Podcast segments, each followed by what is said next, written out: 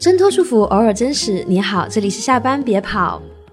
大家好，我是被大家说生活和工作还比较平衡的舒大义。我是工作和生活没有那么平衡的张卡拉。嗯，我是今天的主持人易阿南。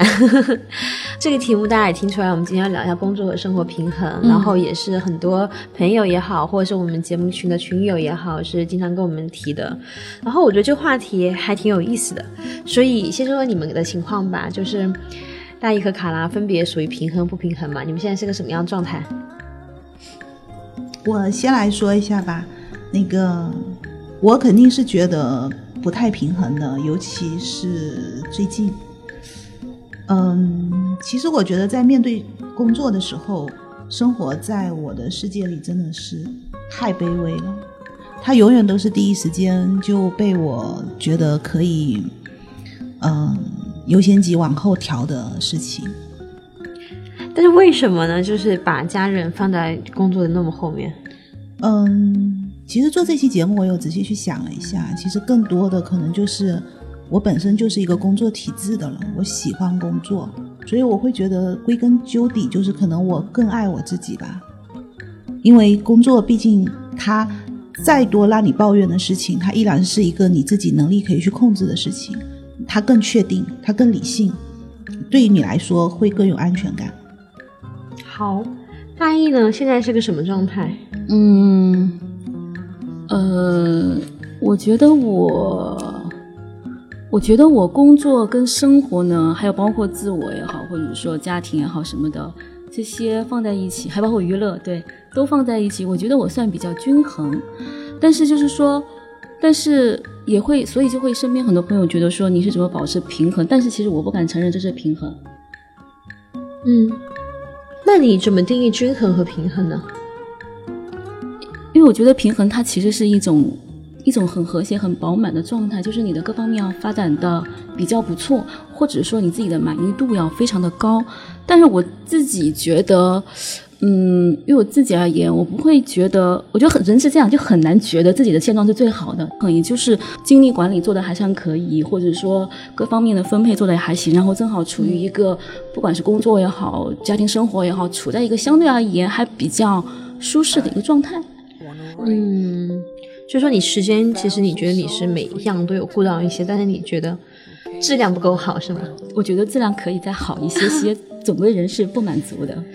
是因为为什么我选这期当主持人嘛？就当时大一把话题丢出来，我说嗯，这话题很好，不过我要当主持人，我就觉得说好像我，我发现那些觉得我好像不太配他谈这个话题，因为。我也不觉得我算是个有事业的人，也不是，因为我家庭也还好，因为异地恋嘛，然后大部分时候自己一个人。你说我谈什么家庭平衡，就是，就嗯，对，所以我觉得我可能我也能理解你这个点，就是。而且我其实是有一个挺占便宜的一个条件，就是其实我现在是没有生小孩儿。对我觉得如果有小孩之后，可能绝大部分事情都要打翻，可能要发生重新的建设了。哎，说到这里啊，就是有一个问题是我一直挺想问的，就是。因为我为了这期节目有看一些书嘛，然后在那个两个知识付费 APP 里面查，就是相关的听书，我就会发现很有意思的是，有很多书关于时间管理、精力管理，然后怎么呃管你的老板，然后什么商业洞察、从零到一，然后伟人的传记啊，然后企业家的传记啊。但是呢，我说工作生活平衡是没有这样的书的。我最后找到一本，向前一步。一个女性写的，就是我们经常提到系列上的博格，然后我就会忍不住开始想说，真的是只有女孩在乎这个东西吗？为什么经常是女企业家、女明星、女高管，然后再被问说啊，你是怎么平衡就是工作与生活，或你怎么平衡事业与家庭的？这个你们怎么看？我记得前一段时间好像是，呃，张泉灵好像是有一个采访嘛，然后一下子在微博上火了，就是因为，嗯，有有记者问张泉灵，就是你做家你是怎么处理工作家庭的平衡的？然后张泉灵就怒了，然后就说这个记者，你为什么要问我这个问题？难道男性就不需要思考家庭与生活的平衡吗？是你这个问题我不喜欢。然后因为他这种刚，然后大家就一下觉得很支持他。我我觉得确实是这样。一般是会女性比较多被问到。我我生活的群体大部分是男生啊，其实我我要说，其实男的也是有这个问题的。我记得前一段时间有一个微博，就周鸿祎，他就说这个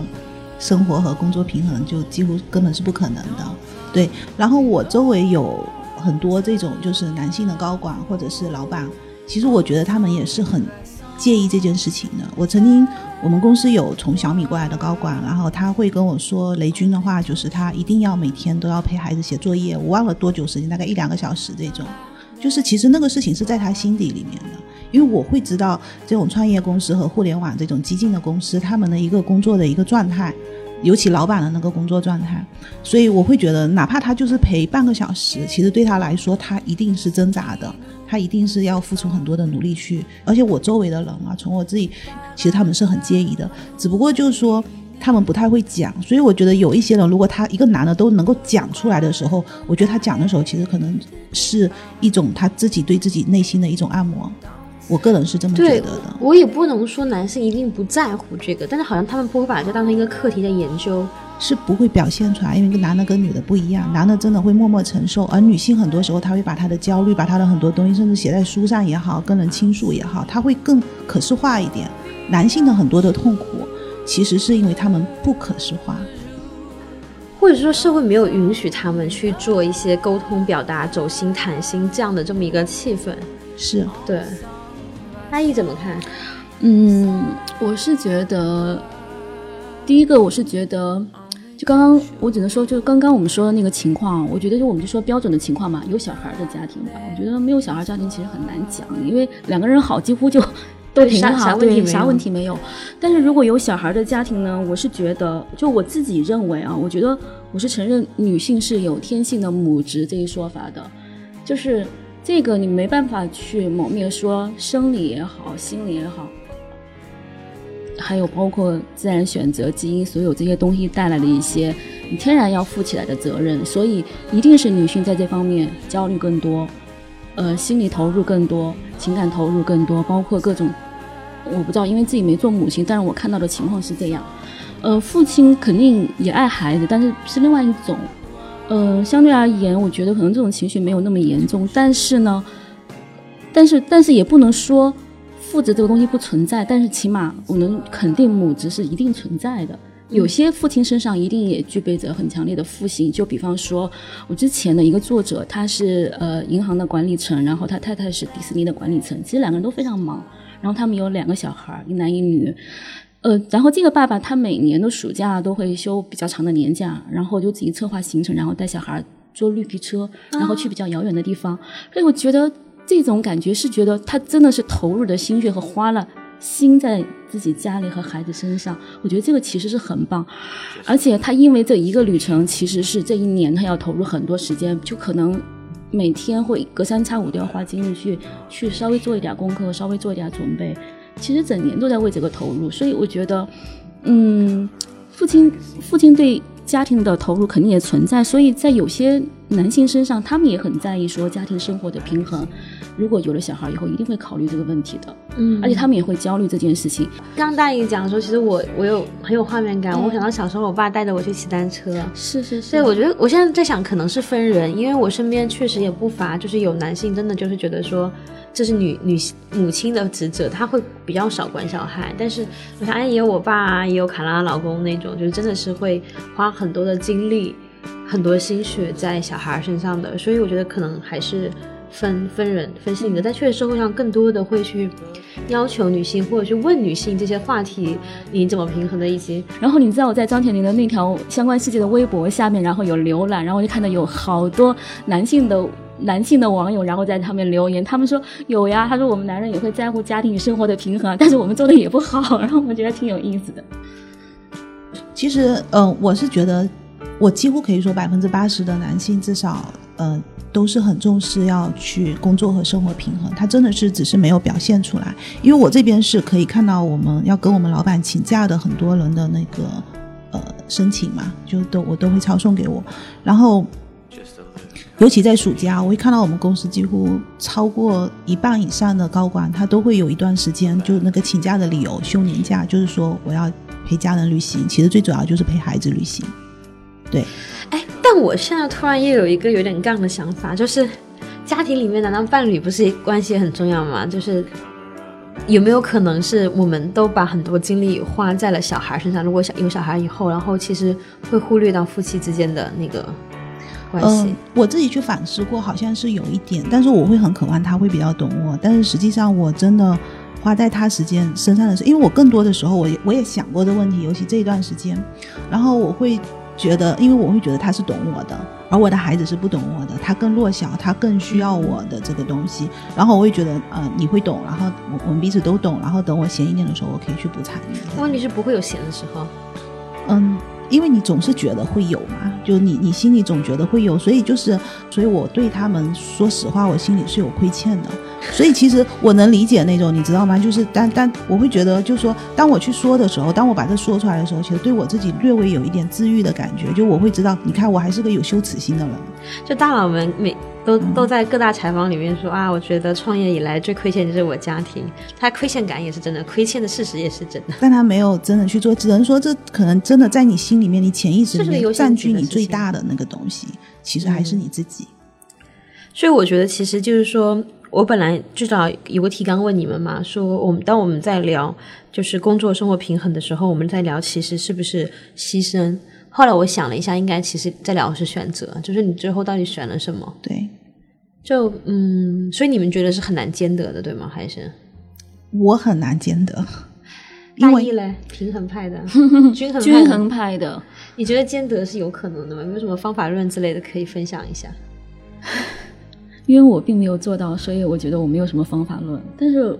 我相信有人的人生是比较完整的。我觉得我们追求什么，这是很重要的一件事情。我觉得如果只拿平衡这样的一个指标来说，做的够不够好，那我觉得绝大部分人应该做的不够好吧。就像你刚才说的，你必须要有选择，取舍你要求取舍，甚至很多时候还是一种妥协。然后你说会不会有人是牺牲？我相信也有大量的人是在家庭当中是有牺牲的，这都是存在的。但是最终你界定自己够不够，觉得我活这一生够不够完整，那我觉得就看你界定的标准是什么。我觉得这对人来说太难了。嗯，其实说到牺牲的话，我自己是没有什么感觉啦。但是我觉得，呃，有一些全职妈妈，在我看来，我觉得她们是有牺牲的，因为她可能为了家庭，真的是牺牲了自己的很多的才华，牺牲了很多自己工作上很多的可能性，就是他可以凭着自己的能力去获到更获得更多的掌声和肯定和成就感，而他把时光最美好的时光付出给他的家庭，对。而且我真的觉得，好像我们对就是我们国家确实，我们之前也聊过嘛，就是或者是这个东亚社会对于女性全职家庭的那个保护真的很弱。然后我今天上午还看了一个八卦，特别有意思，说为什么有一方劈腿了，我们在我们这儿会变成变成一个。呃，苦情的新闻事件，就女方要发万字长文，血泪控诉，就是这个人劈了腿，我付出了这么多，但国外人就欢天喜地了，拿了钱去包小鲜肉去了，就包括那个贝佐斯亚马逊的那个老板，不是也是离婚了吗？劈腿了，就他老婆发了一个非常得体和潇洒的好的文章，她明明是帮老公一手把这个商业帝国做起来的人，早早年间自学去当会计嘛，就是能帮你什么我就帮你什么，然后你后来年大了，我就推到家庭里面帮你把后方料理好，然后最后你劈腿了一个性感豹纹热辣女主播，没关系，我就你我能拿走一半钱。当时外界都担心说那个亚马逊的市值往下大幅下降嘛，然后可能各方面股票会不稳，结果他就拿了四分之一，然后保留他对于公司决策权，他依然还是女首富，就是开开心心的又去做别的事情去。他本身他也没有断掉他自己的那个事业，他还写了书，还拿了奖，好像对，所以我觉得这是把钱拿到手，然后把自己的自己的技能点还在，我可能换一种安静的方式去展现我的技能点。我自己觉得，大一怎么看？嗯，我就说一个朴实的吧，就是，嗯，我记得我们群里面也有就是听友说自己现在是全职家庭，然后其实他们也可能会担心说我跟社会脱节啊或什么之类。我我当然我自己因为是没有小孩，但是其实我我自己是觉得，呃，教育一个小孩其实比工作更难。对，嗯，所以我觉得说，嗯，比方说一个高知女性哈，或者说是一个高学历的女性哈，回到家全职，会不会有一个价值受损？我我现在的观点是反而是不会，因为就是你要去思考小孩子的成长，你你因为你是带着一个嗯，课题，对你是带着课题，然后同时，呃，你又具备了比较强的思维水平，然后认知水准，所以你你在这种情形下，你去养育一个小孩，你从来就你没有损失过，就是你的那些思维的东西在里面。我觉得，如果你保持这样的一个进化能力的话，其实你在家里面，你不一定会比职场上要要来的其实我也觉得带小孩反过来说，最近我们看了一个脱口秀大会的一个庞博的一个段子，他讲去动物园里面看动物，然后他他比喻的就是在公司里面上班的那些人。我特别建议大家去去搜一下这一段去看，你看完以后你就知道职场里面的人他们可忙了，可是可空虚 了。对可可空虚了，可虚无了。所以我我所以我会觉得说，嗯，庞博那个脱口秀，插句题外话，真的看着想哭。那个真的是口秀、啊？那个是真的是真的是又笑又哭哦，那个那个真的是。我觉得对我来说纯哭，空空荡荡，是空空荡荡，其实我。我女儿的托管老师，她就是一个全职的妈妈，但是呢，她是真的做了很大的牺牲。她之前在辞职之前是那个苹果的那个在上海的，就是 number one 的那个销售。然后呢，她因为她的女儿到了一定的时间，我我不知道是几岁啊，反正她就后来就觉得她要回归家庭。她也是一个上海的一个女生，你想那么骄傲的，然后又又有很好的教育背景，然后她她就回到家里，但是她也没有就此沉沦，然后就变成一个欧巴桑，不是，她是呃在教育她孩子的过程里面，她会帮她女儿去争取很多的教育资源，解决很多她女儿成长中的问题的时候，她就找到了很多的同路人。他就会可以做一个托管的学校，然后去学校里那呃，就是说一起像众筹一样的，我请个老师来，然后我们就这几个孩子，慢慢的他就会变成那种，就是说他也可以养活自己，但他会有自己的事业，而且他那边现在接收的孩子都是比他女儿要小的孩子。他说他不知道怎么去面对比他女儿更大，因为他是一直在探索，然后觉得这些妈妈们在孩子的各个阶段可能都要抱团取暖嘛。其实大家可以在社会上看到很多那种很恶性的教育的这种惨案，各种家庭的各种各种分崩离析，因为这个导致的。然后呢，他就说我只能够去指导那些比我我知道你们是怎么过来的，所以我会觉得，在我女儿像去年的时候，她真的是给了我极大极大的帮助。我经常跟我老公说，她就是我们一辈子的恩人。因为我所有的苦他都知道，他会知道你要怎么怎么治疗你女儿，要怎么呃治疗你们两个人的情绪这种东西。然后他自己也做的特别好，然后他的家庭工作真的平衡的很好。但他一开始做的那个决定真的是有牺牲的，就是他不知道他后面可以做的这么好。但所以我就会说，因为你在工作上非常好，所以你即使不工作，你牺牲了。你把那个方法，你把你自己很多东西，你迁移到你的生活里来，你也可以打开一个很大的局面的，因为你可能就不是很简单的去思考一些问题，然后说实话，我觉得我从来就是觉得家庭就是全职妈妈是一份正经工作。对，但我我说实话，怕就怕就是本身可能只是为了逃避工作，或工作有一些处理不了的事情 Yes 然后退回了家庭里，然后把这一切就是说，好，我有一份更伟大的使命。对但是让你其实并没有办法 handle 这一切的事情，没有是没有办法照顾好自己的小孩儿和你个人成长的平衡，因为。我总觉得说你只是带孩子，你也不是坐牢啊，有没有必要搞的就是就是跟社会脱节？其实你是等于自己放弃了和社会脱节。说白了，我说我们上班的人有多少信息来自于上班，有多少信息来自于网络或者其他的东西呢？对吧？或者有多少高质高质量的信息来自于我们听的课，或者是付费买的一些讲座或什么之类的东西？就是我觉得还是自己要想办法找出路了。我觉得虽然说的有点残酷，其实就是那个点，你回归家庭的时候，你是真的深思熟虑，你是做一个选择，还是在逃避？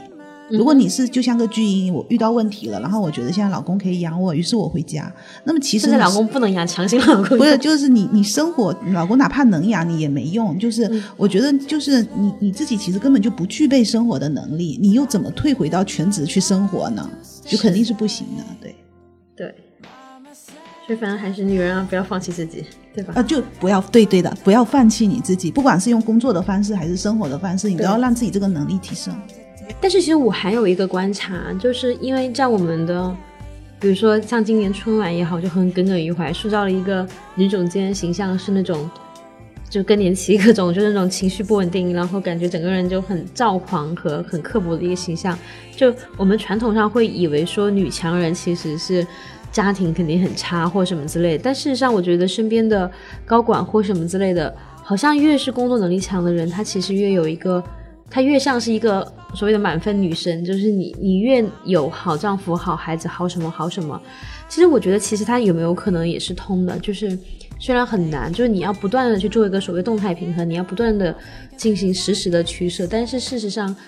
因为我自己就是在尝试自律的这段时间，两最大一个心得是，你时间是，时间越紧越能排得好。就我我以前没有节目的时候，我反而是每天天就一天天顾自己，也顾得不咋地。后来因为要录节目，所以，对吧？每个月至少要开一次选题会，要至少要录一次的东西，然后我还要花很多时间剪节目。然后我为了录节目，我要我把圆桌派能看的都看了，然后还每周要看一本书，其实也是为了录这个节目。我觉得哎，好像我也都基本上顾下来了，就是反而我的时间会用的比以前更好。所以我在想，其实有没有可能是，嗯，你越是逼自己去平衡也好，去均衡也好，你其实越有可能会找到一些方法论，去至少在某个短暂的时刻内获得某一种短暂的平衡。这样，哎，这个我特别认同，对，因为。我是这样，就是一般情况下，那我肯定是无限延长我的工作时间。我觉得之所以会不平衡啊，就是因为其实你的时间是有限的，对，它必然肯定是 A 多了，B 就会少，而且你的精力也是有限的。比如我今天在公司里，我脑子已经用的快炸了，我已经说了很多的话了，我咽喉炎都犯了。那你说我回去，我可能真的没有什么时间再去。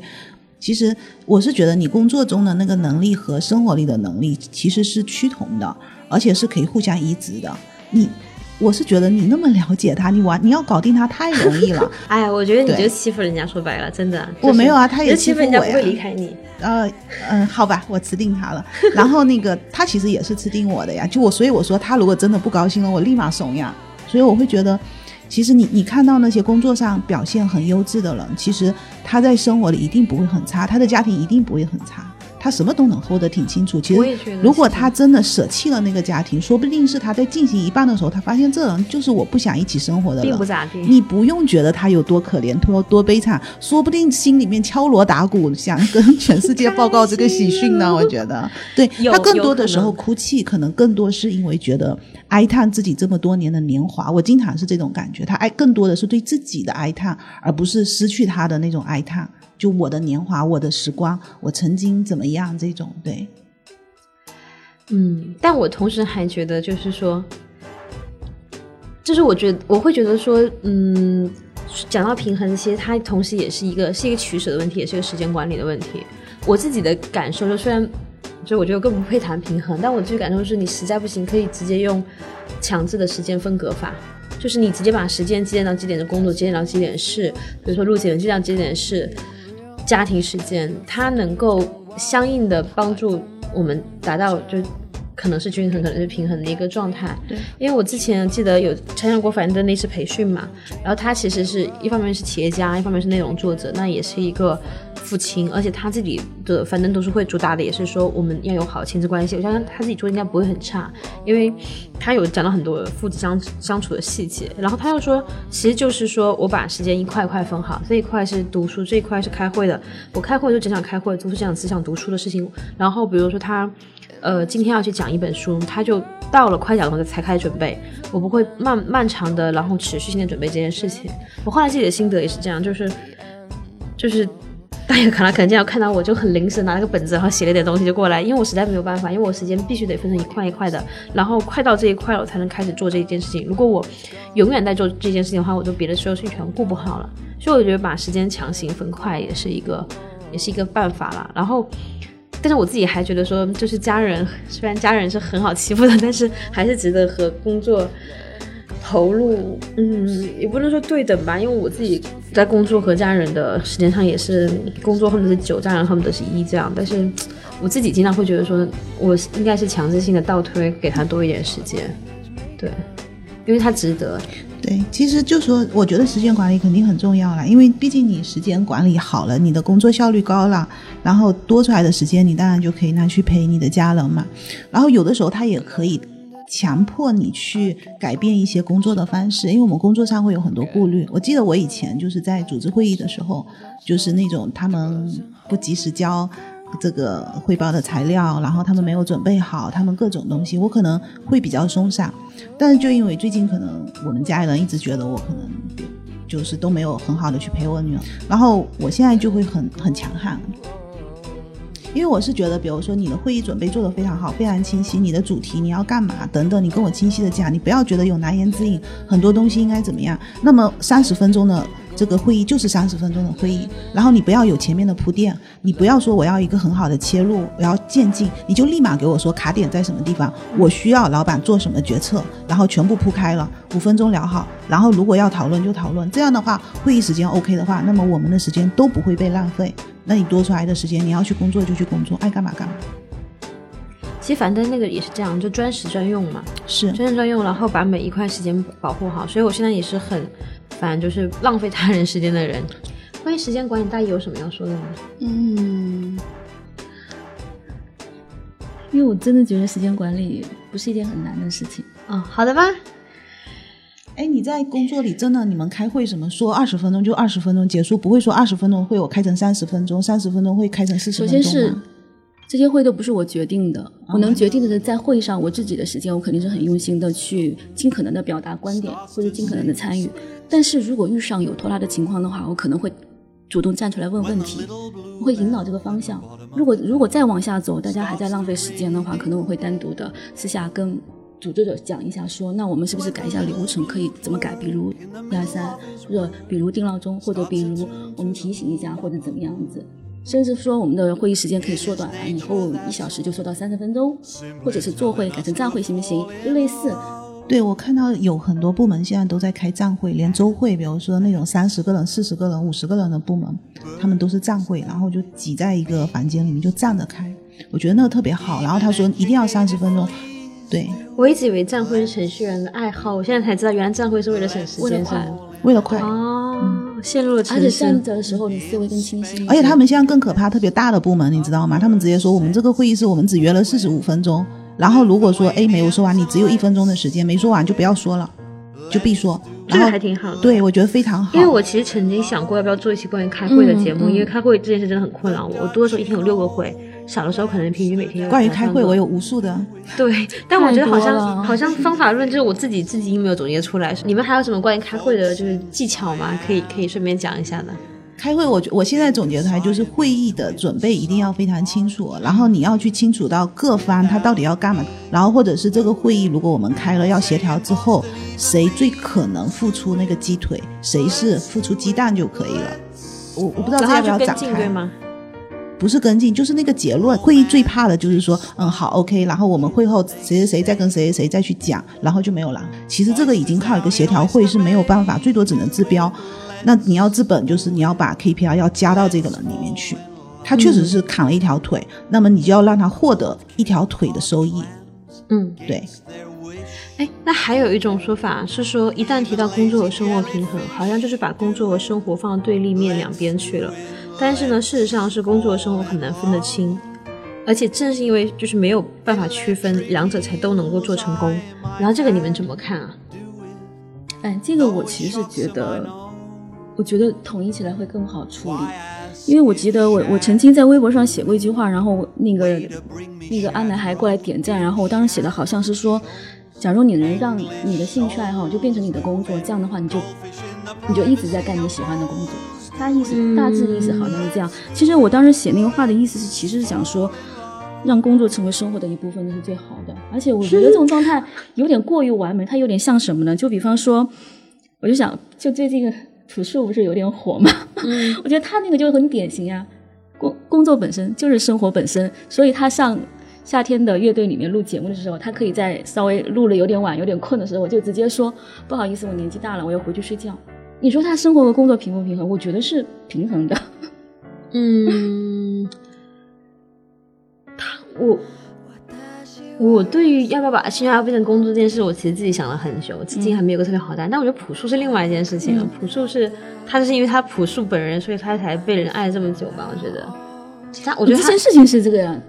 嗯，我有点不同的意见哎，因为我觉得朴树可能他是把自己的。呃，爱好和他的工作是平衡的很好，但是你要知道，他在他有很长时间的抑郁症，在那段时间他一定是亏欠自己的妻子的。如果你说他的生活是属于有也包括他的家人的话，我觉得他并没有平衡的很好。我觉得他连自己都没有身体健康都没有顾上，因为他是他是那种我们在另外一期节目聊到，他是那种被天赋和才华给驱使、给燃烧，就像那个《月亮与六便士》里面男主角一样的那种人。因为他自己是有抑郁，然后吃不好睡不好，老婆跟他离婚，他苦苦哀求说你别走，我能我有能我会有办法的那种才。还有背后还有那么多故事，还有很多故事所以那我觉得，如果说我们看到了有相对而言的比较工作生活平衡的故事，那多半都是传说或只是看到一个片段面，所以大部分人都做不到。所以还是我们今天的话题就是领导还是我觉得不太一样，因为做艺术创作和、嗯。我在我心中嗯。做创作是很不一样的一件事情，因为你要大量的灵感和精力燃烧自己去去去献给寄寄献给你的作品，但是大部分人，我觉得我们职场人其实没有那么没有那么有才华，其实我不知道他背后的故事，我只是本能的觉得啊，就因为从我自己个人来说，我是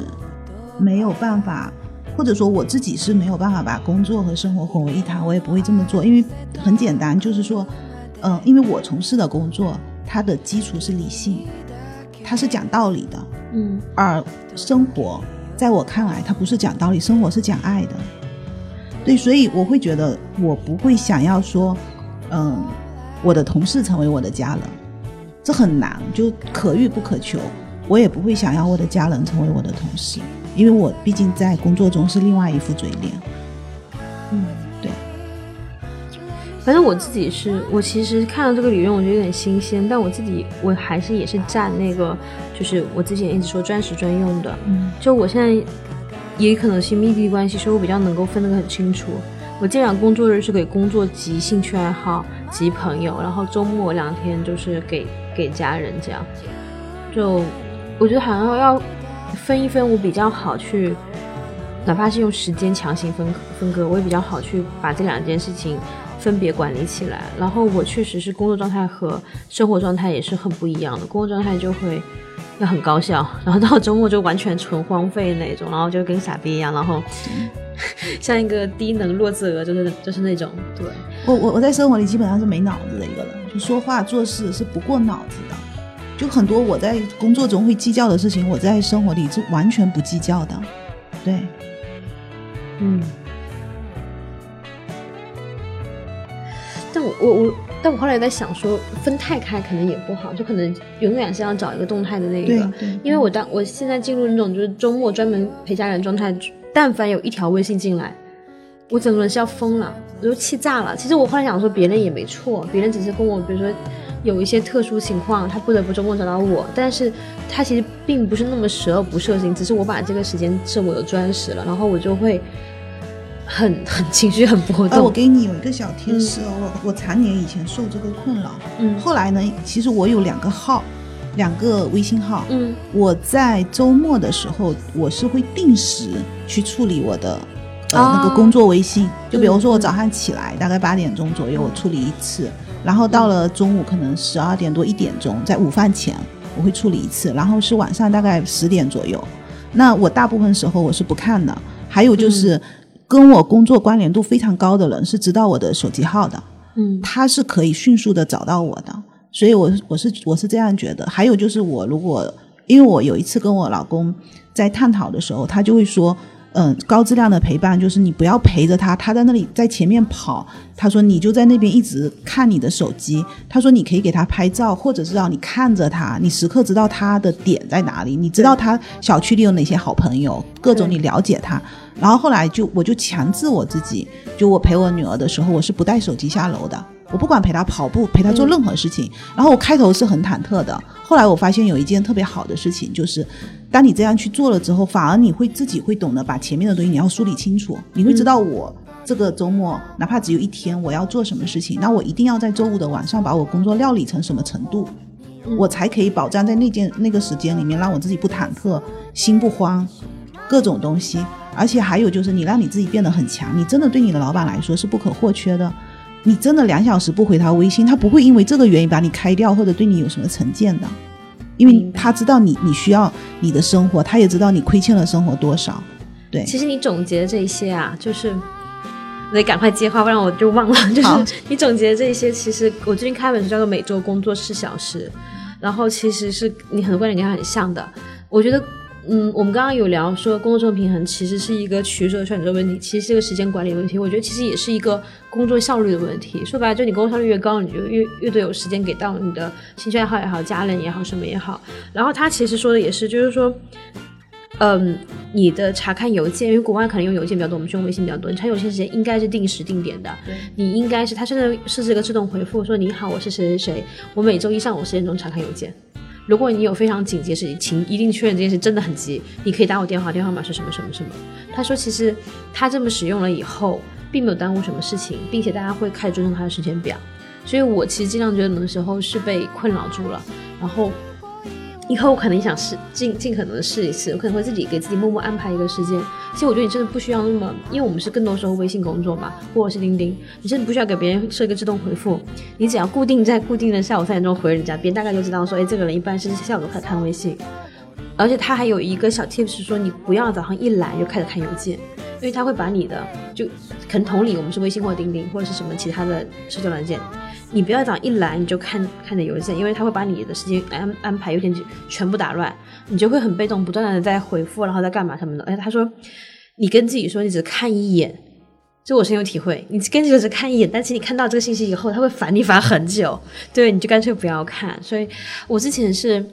我之前是那个，就是会把它置顶，就我觉得我，我先不回你，我先置顶，会学生会忘。但他置顶之后，我看他更烦了。然后，所以我在想说，可能只能固定时间，就是这个具体要怎么练习这件事情，因为我没有两个号，我没有两个号，我这样到底要怎么去练习这件事，我可能还要想一想看。但我觉得这是道理，是一个道理，挺好的。对，哎，我有一个小工具，就是我非常喜欢用那个苹果手机里面有一个提醒，嗯嗯，我的提醒上面呢就会。叫做提醒事项，我的提醒事项基本上就会按照月重复、周重复或者日重复，然后把我可能跟工作相关的、学习相关的、休息相关的、家里面休闲相关的，还有娱乐相关的，还有就是可能跟跟老公之间有什么固定的活动啊什么的，我大概都会设好，然后。相应的都会提前一天有一个提醒，或者相应的半天有一个提醒，然后基本上这些事情我基本上基本上做到不落之后，你大部分你重视的事情都会列在这个表里面，然后都做到不落，然后一个月一个月下来，其实大部分还是蛮轻松的。然后另外的块状的时间就可以用来固定的处理，就比方说像卡拉跟阿南说的，工作上有些事情可能是要需要集中时间去处理的，然后还有另外的一些团队的工作，可能是要集中去花时间、花精力、花心思的。一个小工具，就你会给自己把一些生活、工作和生活中，对，而且我那个发生事都项梳理好，梳理好，然然后定好时，然后有越重复的，比方说家里有些事情是越重复的，然后还有一些呃工作上相关的事情也是月重复的，然后还有一些生活里相关的事情，你可能是周重复，然后就把它设好。大部分把这些一到一用工具来管理之后，几乎自己脑袋不用去惦记这些事情，对又不会去忘记这些事情。对我一直觉得我很很好用的一句话是说，你的大脑是 CPU，不要把它当 U 盘用嘛，就不要拿一些这种事情来占用。对，还有什么方法论吗？其他没有了，因为毕竟也没一个平衡的很好。但我卡拉，你刚刚说那个点，其实那个书里也写到了，就是说你要很重要。他这本书很有意思，我觉得推荐大家都看一下，因为我实在是太新鲜了。为了这期节目，尬看了，看昨晚上三点钟，我还没有消化。但我觉得这本书还挺有意思的。他讲的是说，很多人说我要先赚钱，赚成什么什么什么样之后，然后我要去环游世界，我要干嘛？他他问了一些就是拿很高薪很苦的人说你要干嘛？他说我要去泰国旅游。泰国旅游？那你只要三千美元啊。就他提倡一个一种观念是说，你可以通过远程工作，可以通过什么关系，就实现一种微小退休。就你可以每年，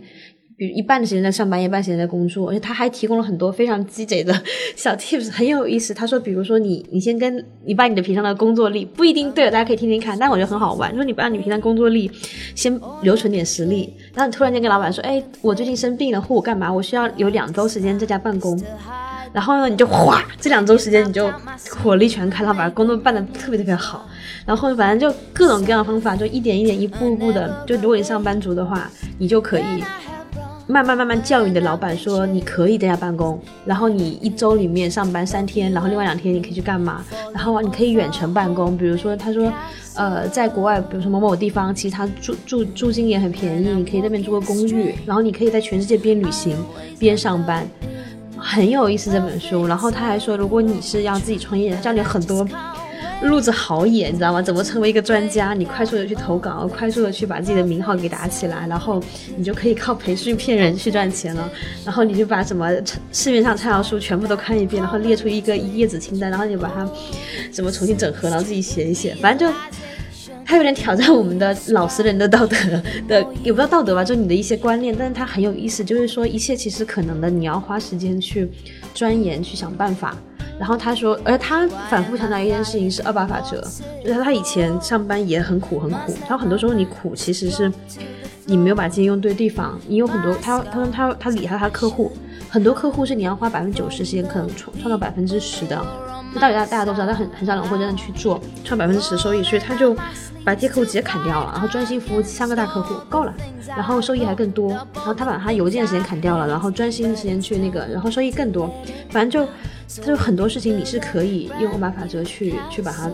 投入更少的时间，然后他自己就是一个满世界演讲、满世界干嘛、满世界干嘛的这么一个人，他真的做做到这一点。他书里还放了大量的人，不同岗位、不同状况、不同年龄、性别的人实践他的法则，然后获得了某种程度的自由。所以我觉得，哎，这本书还挺好，我可能要找时间再看一遍，然后再慢慢消化一下。对，但我觉得反正方法。肯定还是有，或许会有很多，然后又可以去自己开发开发这样。哎呀，那我们最后进入一些畅想环节好不好？就对你们来说，你们觉得说，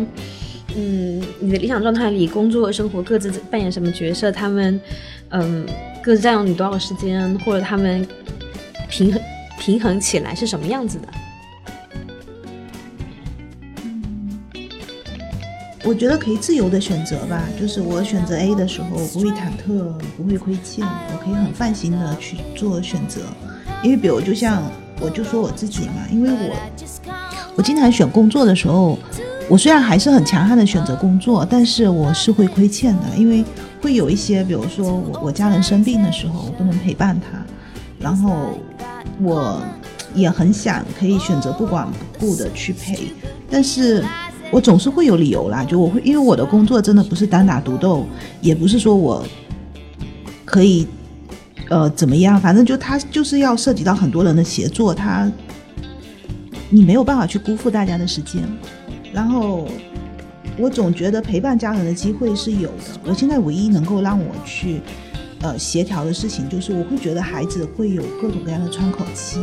我不要错过他这段时间窗口期，确实是他是独一无二的。所以这个东西我会逼自己一定要去协调，比如说我暑假一定要带他有一次旅行，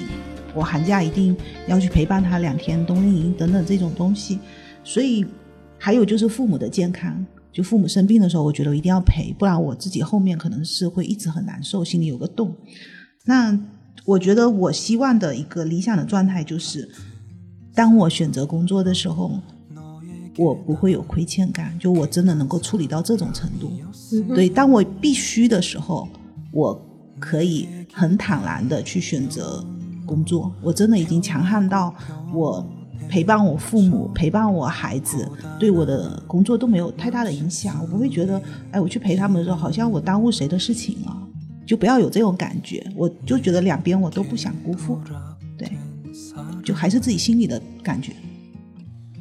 好的，我记得我前一段时间有看到那个 Google 的 CFO，他辞职的时候，他应该叫 Patrick 吧。然后他辞职的，他辞职是去和他妻子去环游世界。嗯哼，他在辞职信里面好像有说了一段话，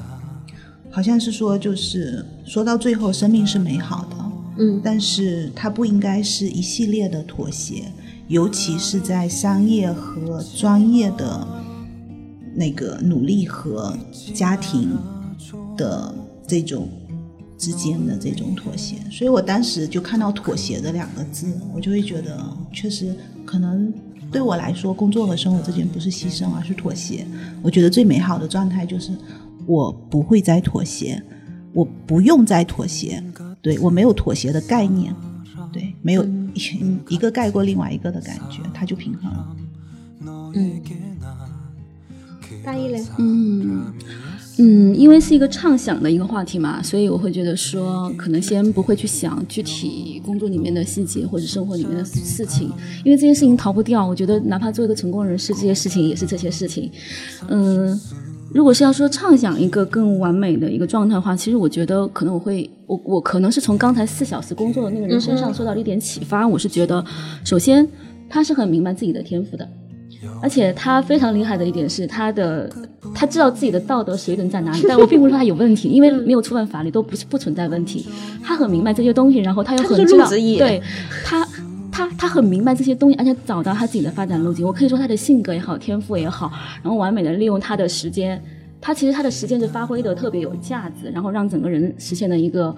我我不能我我可以说他肯定是成功人士，而且是成功的人生，否则不会写这本书，而且这本书不会那么畅销，而且不会阿南读了一遍说还要读第二遍，然后安利我们都要去读一遍。所以，所以我觉得，你说，所以我觉得都就是。所以我觉得，就是其实是我不管说是对个人哈，对家庭啊，肯定是作为整体去规划它，或者整体去考量它。就是你们家具备什么样的资源，或者你们两个人、你们三个人，或你们一体，你们具备什么样的特质，你们如何去配合也好，你们如何去开发更好的，嗯，我不能说是潜能，但起码说我们希望我们的我们的价值最大化，或者是说我们整体的幸福感是最大化。我我觉得如果让我去想，我认为这是比较重大的问题。嗯。忍不住再推荐一遍，就是这本书真的路子很野。然后，就刚大一提提到说那那个人很有意思嘛，我也觉得，就是他，我还想补充两个特别想要点，一个是他不愿意把自己的时间浪费在说看到一些新闻啊事件上面，他甚至会这个微博也发过，他甚至会直接问别人说，哎，今天发生什么事情了？他说让我从来不看报。然后不读那些新闻，因为我可以没有必要。他可以用这种各种各样的方法，通过跟别人聊天或者什么的，或者他每次就浏览一个标题，去节省他自己去阅读信息的时间。然后他还会去请利用时差去请印度的私人助理，就是他睡觉前安排了一些事情，然后睡觉醒来一起来，别人已经帮他处理好了，他可以看看到那个结果。然后他会教你很多很多方法，就是虽然那网上我们可能。不一定不一定用得了有墙，但是他说有很多地方其实会给你提供很便宜的私人助理。它是一个全球的视野，就是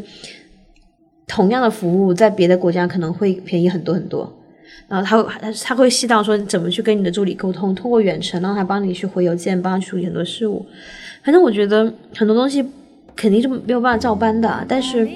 它更多给我提供的一个希望点在于是说，你其实有很多很多很多的东西，你是可以动脑子去优化它的效率的。然后一旦你把效率提高了，然后等于时间也变少了之后，你的平衡是有可能的。然后它的。他那种平衡，我觉得也很棒。就是我们大部分人都是这样，就一条每天在报道一些视频，就是他卖掉了两千万的北京的房，然后去大理开民宿。就是你把，就是我们自己也会这种嘛，就是把，就是我们总觉得说你必须要前半生吃苦受累，后半生才能做个人。但是他说的就是，其实你可以同步在进行这两件事情，很多事情没有想到那么贵，没有想到那么难，你是可以的。所以我觉得这个还挺好的。那最后就祝大家都能够早日找到自己。时间的平衡，内心的平衡，生活状态的平衡，好吧？希望这一期的节目对你是有用的。嗯，好的，好的，这里下班别跑，大家拜拜，大家晚安，拜拜。